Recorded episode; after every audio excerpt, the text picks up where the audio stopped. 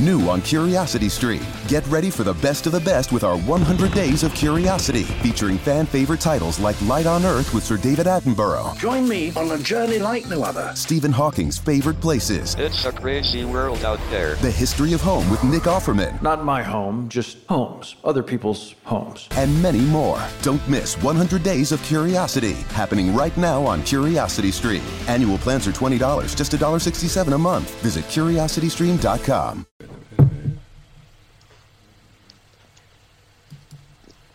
Y aquí ya comenzamos nosotros, mi estimado. Usted estaba con su café, yo con el mío. Hacemos como la gente que hace web shows y podcasts en vivo y para la web, en ese preámbulo, ese falso live, ese falso en vivo, ese falso inicio, en el que estamos aquí compartiendo un espacio más de atardecentes con el atardecente mayor, eh, Mauricio Liévano, bienvenido. Hola Adrián, buenas, ¿cómo van? ¿Cómo va todo? Pues aquí vamos bien, sobre todo asumiendo este gran reto en el que asumimos, que asumimos hoy gracias a tu, tu propuesta de hablar de emprendimiento. Y Creo que ese es un tema importante para, para todos los atardecentes porque eh, yo creo que ese puede marcar el inicio de muchas cosas buenas. Y sí, ahora que dices que es inicio, emprender, ser atardecente, es darse cuenta que podemos eh, decidirle adiós a esa carrera que ya no nos gusta, como decía Facundo Cabral, ¿no? Dile adiós a ese trabajo que ya no te gusta, a esa mujer que ya no te gusta, y pues vive la vida. En todo caso, mucha gente después que ha dedicado 20, 30 años a una carrera dice, oye, ¿qué estoy haciendo yo ya? ¿Por qué eh, se nos ocurre emprender? Y te doy un dato, hace cinco años hubo un gran evento de emprendedores a nivel nacional en Estados Unidos y se, se, se demostró que en, en un 60, casi 70% de los emprendedores supera la barrera de los 45 años Sí. lo que lo que hace lo, lo que demuestra pues que emprender no es de milen no necesariamente de millennials ni de startups ni de Silicon Valley sino de que a nivel mundial el emprendedor promedio es mayor a 45 años es todo un atardecente Claro, sí, ese es, ese es como, como un punto fundamental. Eh, yo revisando estadísticas, en un país como Colombia, la última cifra de desempleo fue del 11.4%. Eso se traduce más o menos en casi 3 millones de personas sin empleo. Entonces, cuando, cuando hay desempleo, de alguna manera, eh, el emprendimiento termina siendo como una válvula de salida. Sin embargo, eh, yo tengo una opinión frente, eh, frente al, al emprendimiento mismo, porque yo creo que el emprendimiento, como, como todo en la vida, debe estar conectado con cosas que me hagan feliz. Generalmente, eh, el emprendimiento parte de dos mitos. Uno es que, eh, listo, yo estoy trabajando y renuncio porque quiero ser independiente. Y ese es como uno de los primeros mitos.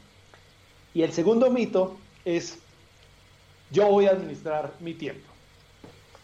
Y como de lo que se trata de este espacio es un poco de mirar hacia el futuro y como es el porvenir, hay una canción de Silvio Rodríguez que dice que como es el porvenir hay que decirle la verdad sin vacilar. Yo soy de la opinión que un emprendedor nunca es independiente. Por el contrario, es dependiente, se vuelve dependiente, se vuelve dependiente del mercado, se vuelve dependiente de sus clientes, se vuelve dependiente de su competencia, se vuelve dependiente de todo el mundo porque eh, de alguna manera eh, cuando uno está resguardado bajo esa cobija, entre comillas, de la empleabilidad, pues el que lleva el peso es el dueño de la compañía que sabe que los 30 tiene que pagar una nómina. Entonces uno como empleado cuando llegan los 30 uno es feliz, pero el dueño de la compañía o uno como emprendedor cuando llegan los 30 es cuando, cuando uno sufre. Y el segundo punto de, de, que voy a administrar mi tiempo también es como una, una de esas mentiras piadosas que nos metemos, porque si alguien trabaja indiscriminada, indiscriminadamente es un emprendedor. eh, tú has hecho mucho emprendimiento y uno termina, eh, así no lo quiera, pensando todo el día en trabajo. Todo el día Es, en trabajo. es así. Empre- el emprendedor no es que trabaje de 9 de la mañana a 5 de la tarde, que suena muy bonito. Eh, pueden ser las 11 de la noche y tiene que hacer algo porque le gusta, porque está apasionado y no puede, la pasión lo mueve y va por ello, o porque tiene que hacerlo, obligado. Lo otro, lo que dices tú, no, no tiene jefes, pero tiene, todos sus clientes son sus jefes. Son sus jefes. Todos. Claro. Si tiene 20 Sí. clientes, tiene 20 jefes. Eh, Y hay, hay dos estadísticas que te quiero también traer a colación dentro de todos estos estudios. Por ejemplo, que le pasaba mucho al emprendedor inmigrante, al, a- y esta estadística la recogí de Colombia, por ejemplo, la cantidad de inmigrantes venezolanos que llegaban en sus buenos tiempos y con dinero. Esta Sí. gente a los 18 meses ya estaban quebrados, porque son como las vacas, metían la cabeza y no necesariamente por ahí salía el cuerpo. Es decir, no porque yo compre un negocio, ya me convertí en un emprendedor o, o la- las cosas me van a funcionar. Si no hago un estudio de mercado, si no entiendo dónde estoy parado, si no entiendo las variables, si no pregunto, si no investigo y si no pago a los consultores que me van a ayudar a, que mi emprendimiento realmente eh, tenga efectividad y sea viable. Yo, yo soy de los que creo, Adrián, que, eh, que el emprendimiento es una forma de vivir, digamos. Eh, y tal vez lo hablábamos en, la charla pasada. Cuando uno, eh, por razones de la vida o por decisión propia, termina fuera de, una empresa, lo primero que, que piensa es, además con toda la lógica del mundo, es, venga, tengo que hacer algo y, me aferro de alguna manera a lo, que, a lo que creo sé hacer, que no necesariamente es lo que me gusta hacer, pero, pero digamos que en el mejor de los casos uno logra unir eh, ambas cosas.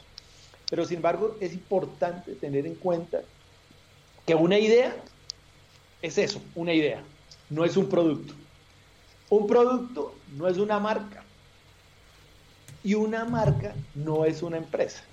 Entonces, uno muchas veces eh, eh, cree tener eh, la fórmula del agua.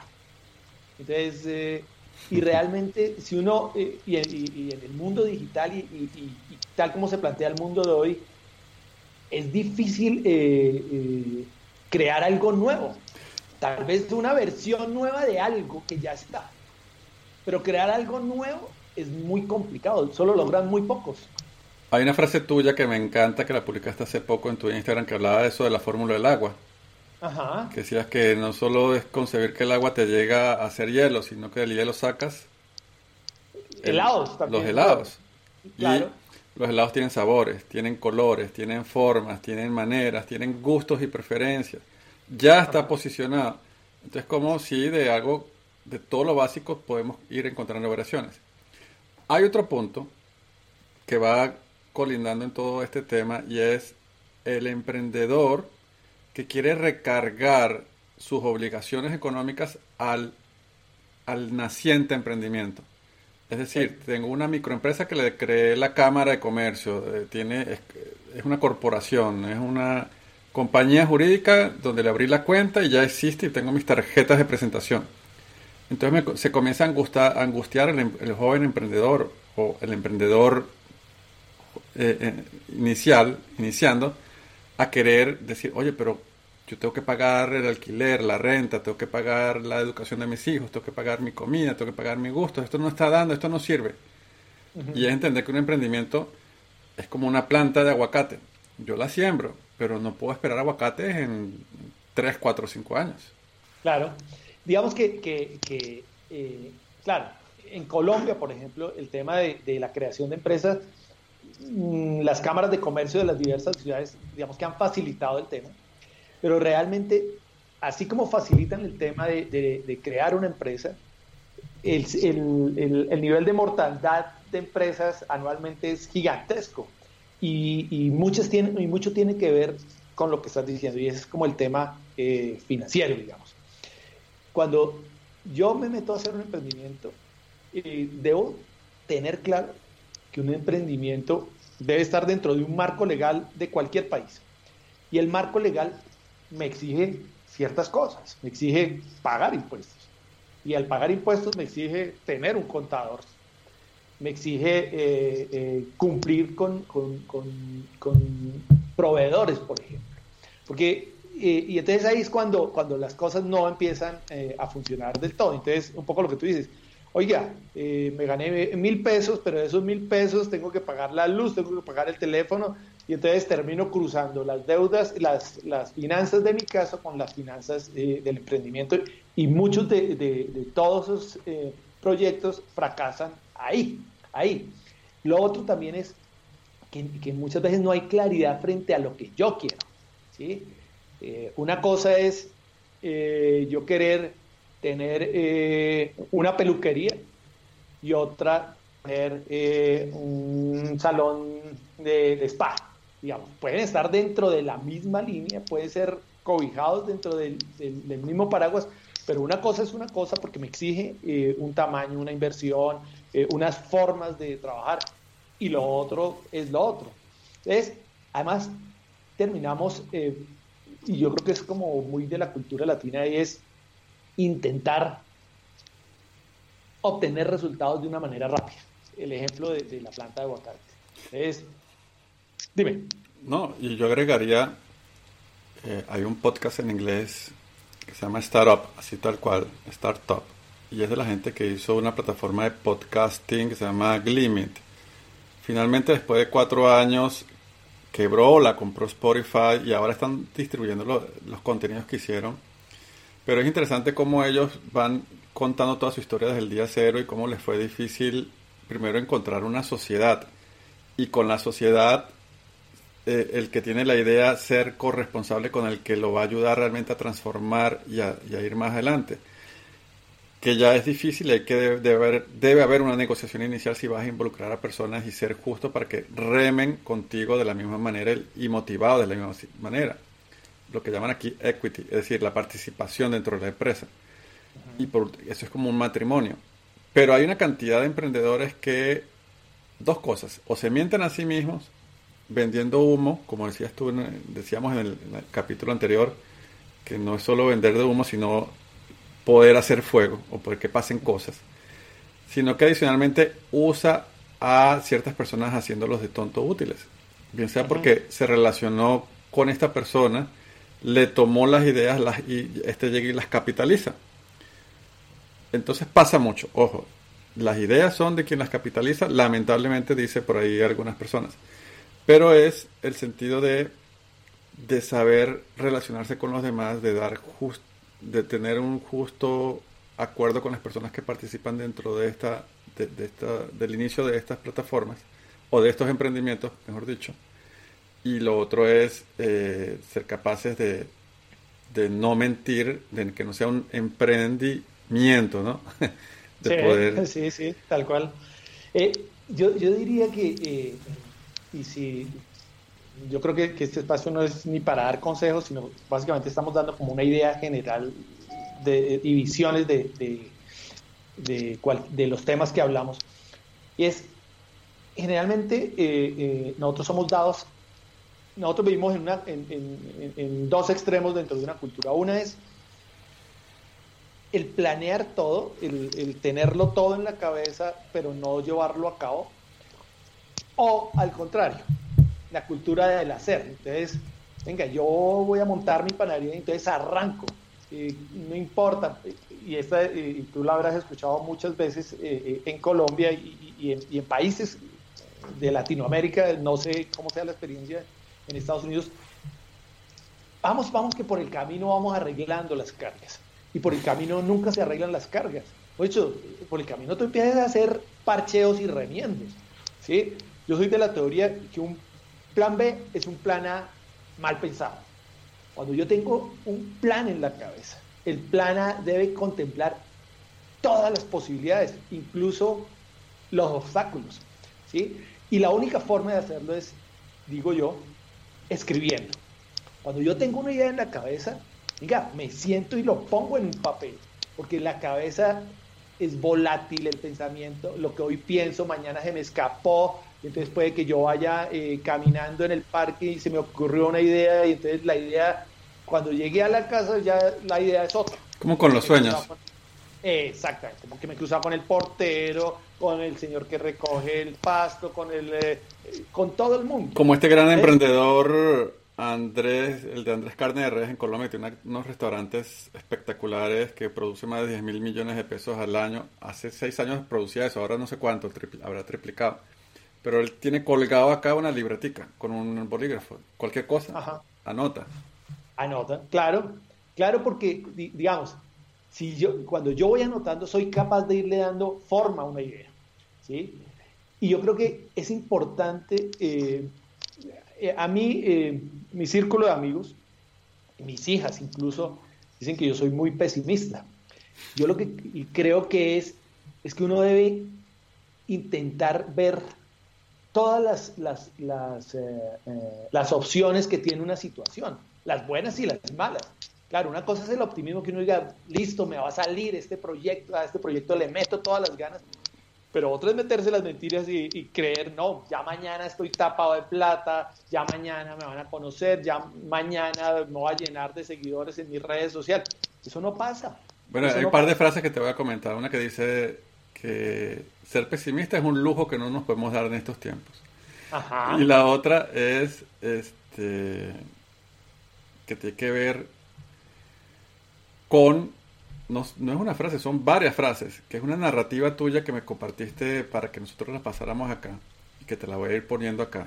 Y La, yo voy a hacer aquí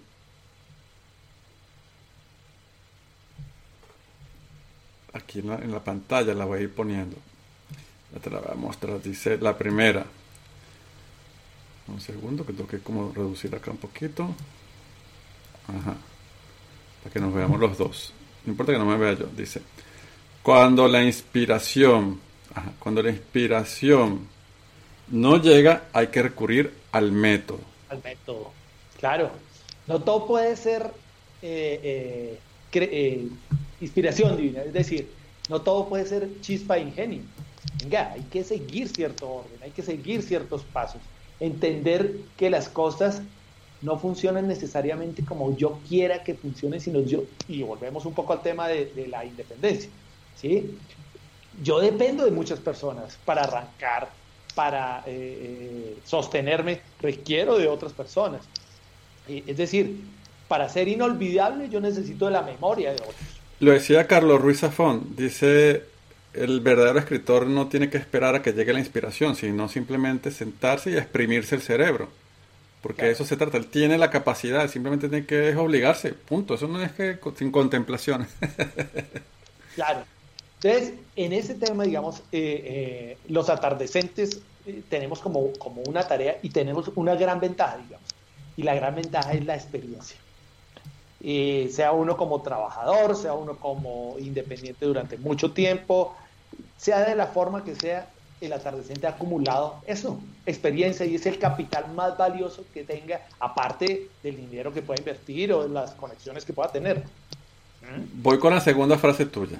El que duda pierde y viceversa. Claro. Está apareciendo ahí en pantalla mientras vas hablando. Ajá. Que, El si, que duda, si no hay duda, abstente. Si no hay duda, abstente. ¿Sí? Es decir, no todas las cosas, eh, y vuelvo como al punto, una cosa es el optimismo y otra es las mentiras que uno, que uno se mete. Eh, las abuelas decían que, de eso tan bueno no dan tanto. Entonces uno debe ser perspicaz con las cosas, creer en las personas, creer en los proyectos, pero también dudar aunque sea día de por medio. ¿sí? Dudar que venga, eh, no me van a pagar, o dudar que, eh, eh, que, el producto que yo tengo no es tan bueno como yo creo que, que lo tengo, venga, lo tengo que testear con alguien, ¿sí? Venga, mi pan es tan rico como dice mi familia, porque la familia siempre le va a decir a uno que es rico, porque es la familia, ¿cierto? Pero venga, lo testeo con la persona al frente, con los vecinos, con los amigos, para saber, oye, sí está rico, pero es que está muy salado. Ah, venga, entonces le bajo.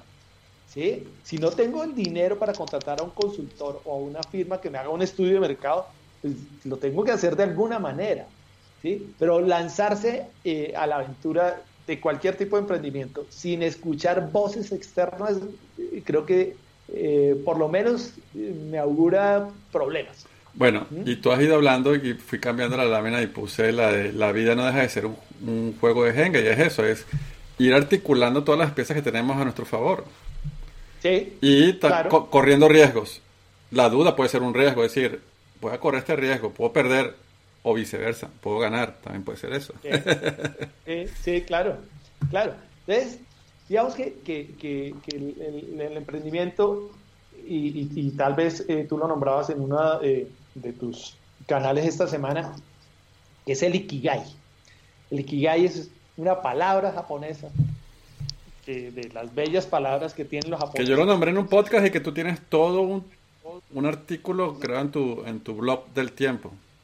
Sí, y básicamente el Ikigai es la razón para vivir, la razón de ser. Cuando uno tiene claro en un emprendimiento o en la vida, tiene claro el Ikigai, esa razón de ser del emprendimiento, yo creo que ha recorrido la mitad del camino. El resto es hacer, pero el hacer lo doy por descontado porque eh, el emprendimiento de alguna manera, vuelvo y digo, debería estar conectado con las cosas que me hacen feliz. Entonces, si yo sé, eh, vuelvo a mi ejemplo de la panadería, si yo sé hacer pan y lo sé hacer rico, y eso me gusta, ya recorrí mucho camino, mucho camino. ¿Mm? Entonces, la, próxima frase. Ah, bueno, no te quería interrumpir, pero la próxima frase dice, nadie es genio hasta que no encuentra quien lo entienda. que es un poco de lo que estamos hablando. Yo puedo ser una persona muy inteligente, pero si, si el mercado, si de, puertas de mi casa para afuera nadie lo sabe, es como si no, como si no lo fuera. ¿sí? el genio necesita salir del anonimato. El emprendimiento necesita salir del anonimato. Y eh, como la frasecita esa bonita del emprendimiento colombiano que dice que el cuento que no se cuenta, no cuenta. Sí, sí, sí, sí. Ahí, ahí me gustaría hacer como, como un, eh, un paréntesis. Eh, tú y yo hemos sido emprendedores eh, mm, y, y, esto va un poco para, para, la gente que está alrededor de uno. Cuando uno lanza un emprendimiento, y es un poco mi experiencia, lo primero es, oiga, pero eso sí da, oiga, pero ¿para qué se va a meter? Oiga, eh, no, ¿cómo va a renunciar para ponerse a hacer tal yo sé, Yo sé que le contestas. En realidad no tengo un plan, tan solo una esperanza. tal cual. ¿Ves? La lámina que está aquí debajo. sí, entonces pasa esa etapa y tú ya te lanzas, te lanzas eh, al, al emprendimiento. Y, listo, montaste tu panadería o, lanzaste tu libro, por ejemplo. Y entonces todos los amigos, o, mucha parte, no todos, pero gran parte, o, el grueso de la gente que te conoce oiga Adrián, buenísimo, que lo felicito, buenísimo. Y yo sí les digo de todo corazón, la mejor ayuda que le pueden dar a un emprendedor es, compren, compren. Uno no se puede quedar en palmaditas porque finalmente si uno se lanza un emprendimiento es porque de algo tiene que vivir. Entonces, eh, claro, está chévere que a uno le digan, Adrián, qué buen libro, Adrián, qué buen pan. Pero lo ideal es que se lo compren y no, y no lo compren por ser amigos o por, eh, por pesar, pobrecito Adrián, venga y le compra un libro. No, sino que lo compren porque saben que detrás de, de, esa, de, de ese libro que está hay una persona que sabe, hay una persona que puede decir algo, hay una persona por eso, que, te puede enseñar algo. ¿sí? Entonces, eh, eh, chévere los amigos, la familia que te digan, eh, te felicito, pero más chévere aún que te apoyen comprando. O, los amigos que te dicen, ay, pero, pero ¿en cuánto me lo va a dejar? Y no, no no. Venga, la lógica es, si vale 20, vale 20. Si vale 100, vale 100. Y yo se lo compro porque sé quién es usted. ¿Sí? digamos, ahí hay como un doble juego que es importante tener en cuenta. Es verdad, y yo, yo siempre pues recomiendo que, podamos apoyar a, a, la gente comprándole. ¿no? Eso es lo importante. Quiero ya finalizar con dos últimas frases tuyas y las voy a decir al mismo tiempo. Una que es que esté roto no quiere decir que no se pueda no me pueda convertir en vitral. Y quiero que me vayas diciendo eso mientras voy poniendo también la otra que dice y la voy a poner una al lado de la otra. A veces no se trata de hallar todas las respuestas, sino de hacerse bien, aunque sea una pregunta. Sí. Yo creo que este, incluso creo que es un, es un tema que nos puede dar para otra charla y es todo el tema del fracaso. El fracaso entendido como, como un factor positivo en el nuevo emprendimiento. ¿sí? Es, nosotros, en nuestra cultura le huye al fracaso porque somos una cultura exitista en la que básicamente eh, lo importante es tener eso que llaman éxito, que en mi caso es tan solo un almacén, pero yo me considero que en cuestiones de, fracaso soy un éxito. Me he quebrado muchas veces, he emprendido muchas veces, me he caído, me he vuelto a levantar y creo que de cada cosa uno aprende. Uno aprende de algo. Algo tiene que aprender, digamos que ese, es como el, el gran valor que tienen los fracasos. Si yo fracaso y vuelvo a repetir los mismos errores, ahí sí que estoy perdido. Pero cuando fracaso y a partir del fracaso construyo, creo que he ganado. Yo cerraría con, con esto ya para que nuestros escuchas y, y YouTube evidentes y cualquier otra plataforma, eh, es que convertamos lo que hacemos, construimos, elaboramos y, o distribuimos o vendemos en un producto. Bien sea en algo básico, en algo premium, en algo esencial, en algo masivo, pero que se entienda, que, que, que cumpla una necesidad, que eso que yo ofrezco, que sea mi, mi oferta de...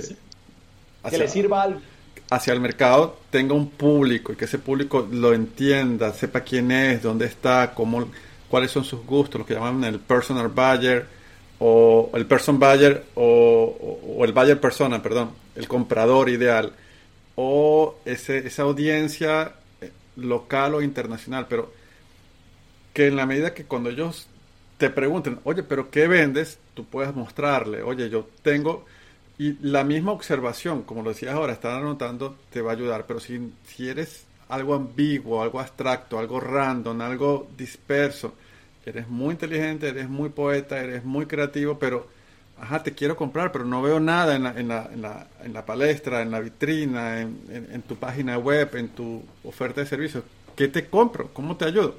Entonces, aterricemos cuando vendamos u ofrezcamos algo. No tenemos que contar la historia del, como un ejemplo de, de los libros de emprendimiento. Si tú vas a vender un carro, no vas a contar la historia de que Henry Ford en 1904 estaba, construyó el... No, Tú dices, tengo este modelo que tiene estas características y tiene este precio.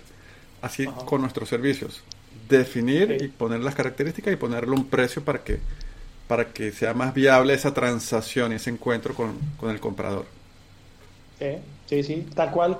Eh, ese es otro tema que creo que podemos tratar en una siguiente oportunidad, es el tema del precio, que ahí es donde los emprendedores nos enredamos muchas veces. ¿Cuál es nuestro precio? ¿Cuál es nuestro precio? Bueno, nada, mira, así para cumplir con la audiencia y estar por debajo de los 30 minutos con el saludo inicial y el saludo final para toda la audiencia, mi estimado. Listo, Adrián, pues fue un placer, eh, como siempre, eh, hablar contigo y a través eh, de este espacio, pues poder comunicarnos con muchas personas que esperemos que mm, estas reflexiones les sirvan. Igual nos gustaría que nos escribieran, que si tienen una opinión en contrario la discutiéramos, eh, porque de esto se trata, es de ver diferentes puntos de vista de una misma situación. Bueno, muchísimas gracias y hasta el próximo capítulo. Vale, chao. New on Curiosity Stream. In a time when moonshine was king, Thunder Road was where it traveled. Organized crime became established because of moonshine money. See the route that turned corn into liquor and farmers into criminals on White Lightning and Thunder Road. And a prison hidden within the Appalachian Mountains, the perfect cage for a notorious assassin. Until that is his legendary escape. It's Brushy Mountain, the Alcatraz of the South. Watch now on Curiosity Stream. Annual plans are $20, just $1.67 a month. Visit curiositystream.com.